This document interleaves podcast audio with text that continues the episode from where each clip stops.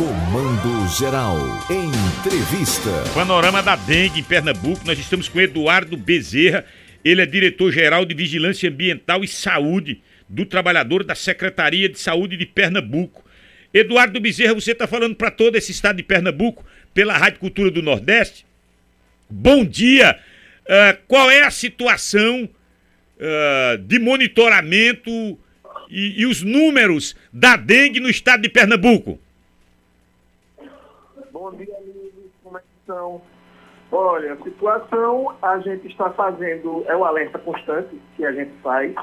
A gente vem observando desde o início do ano o, o aumento do número de casos acima do que a gente chama de linha epidêmica, mas obviamente que a gente não está no nível de estados como Rio de Janeiro, como Distrito Federal, como alguns estados que é, estão passando por problemas muito sérios. A gente ainda está bem distante disso.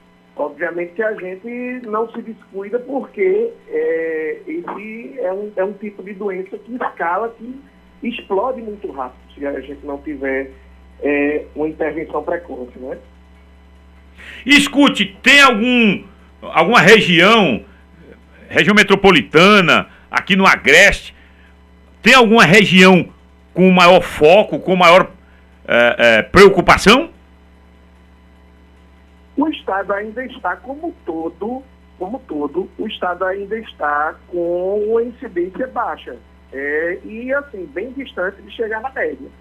A gente tem quatro localidades no estado que chegaram na média incidência né, que é Fernando de Noronha, que inclusive eu estou aqui agora em Fernando de Noronha, que a gente está fazendo, é, veio fazer um conjunto de atividades aqui.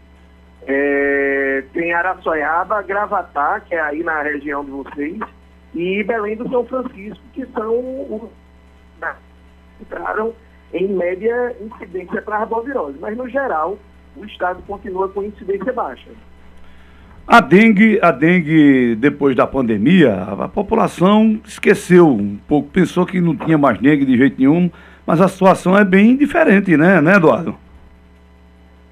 Na realidade, a grande preocupação é que antes da, da pandemia já havia esse tipo de descuido. Hum. Isso é uma coisa que acontece com doenças que a gente chama de doenças sazonais, aquelas doenças que a gente sabe que todo ano vai ter e elas sempre acontecem. Então a gente tem isso com as gripes, a gente tem isso com as diarreias, a gente tem isso com a, a, as arboviroses, né, com a dengue. Então as pessoas, como são doenças que normalmente é, elas se é, desenvolvem e se resolvem dentro de casa com cuidados simples, as pessoas acham que não precisam procurar cuidar de saúde, não precisa se pre prevenir, não precisa cuidar do entorno da casa. E isso é um grande equívoco, né? Porque, assim, é, é uma doença realmente que a grande parte dos casos eles não, não evoluem para a gravidade. Só que a gente não pode prever. E a gravidade é alta. E a única forma que a gente tem, mesmo de fazer a, a, a, a de evitar que essa doença aconteça, é na prevenção, é, é, é eliminar o mosquito.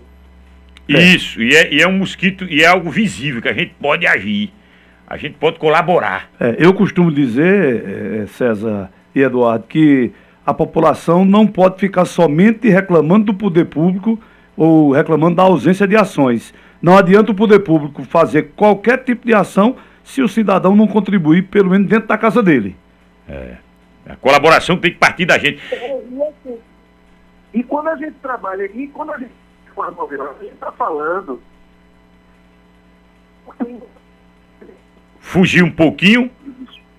Trabalha com a campanha, né? A gente trabalha com o agente de endemias, mas o grande cuidado é dentro é a, é a calha, é o foco, é como você guarda uma garrafa, um pneu, é o vizinho. Então, assim, são do poder público, melhor que ela seja, no melhor lugar do mundo, na questão da muito pouca. A gente precisa realmente de um pacto muito forte com a população, para que a gente consiga fazer isso muito junto, muito.